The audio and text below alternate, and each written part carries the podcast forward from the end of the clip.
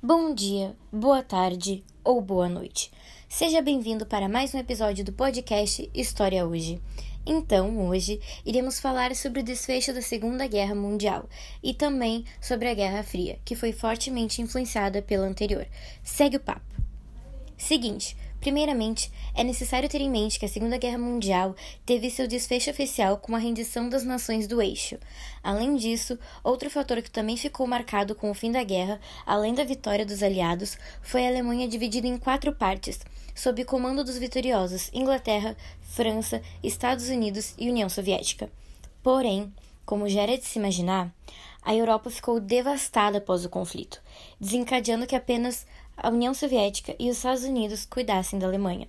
Foi nesse momento que o mundo se tornou bipolar, pois de um lado havia o modelo econômico socialista e do outro capitalista. Nesse período também criou-se a ONU para impedir novas guerras, visando não só a paz, bem como os direitos humanos, além de fazer a Alemanha assinar o Tratado de Versalhes e pagar os danos feitos aos aliados. Voltando um pouco à questão do mundo bipolar, no momento que acabou a Segunda Guerra, em 1945, houve um grande período de medo que percorreu até 1991, uma vez que nunca houve um combate direto, mas sim inúmeros indiretos.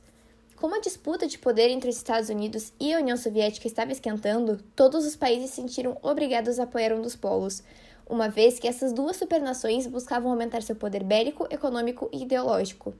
Alguns dos passos que foram dados na disputa foram a corrida armamentista, envolvendo bombas nucleares, corrida espacial, em que o primeiro satélite foi lançado ao espaço, planos econômicos como o Comecon e o Plano Marshall, planos militares como a OTAN e o Pacto de Varsóvia, além de, claro, os serviços de inteligência de ambos lados.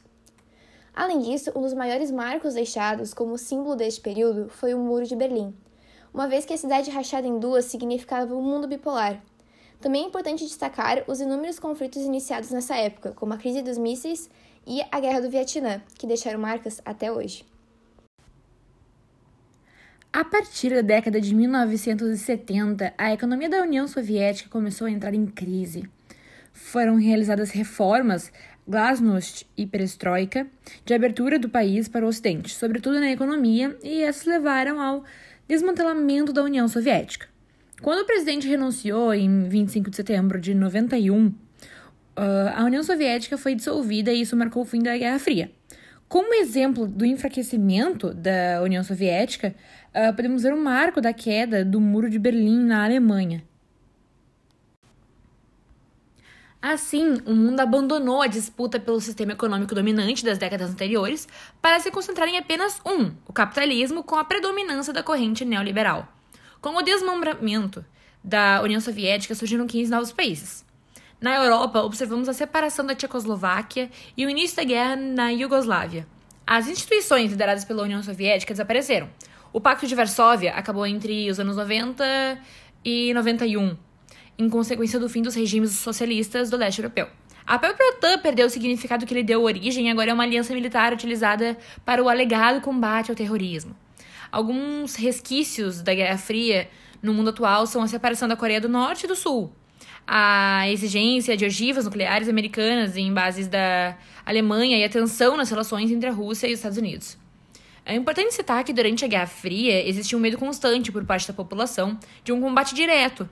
Os Estados Unidos também fizeram questão de propagandear sua potência. Um feito que até hoje está entre os jovens foi a criação do personagem Capitão América, um símbolo de força e coragem. Assim sendo, os Estados Unidos se colocou numa posição de protagonismo, mas que hoje encontra novamente uma rivalidade com outra potência socialista, a China.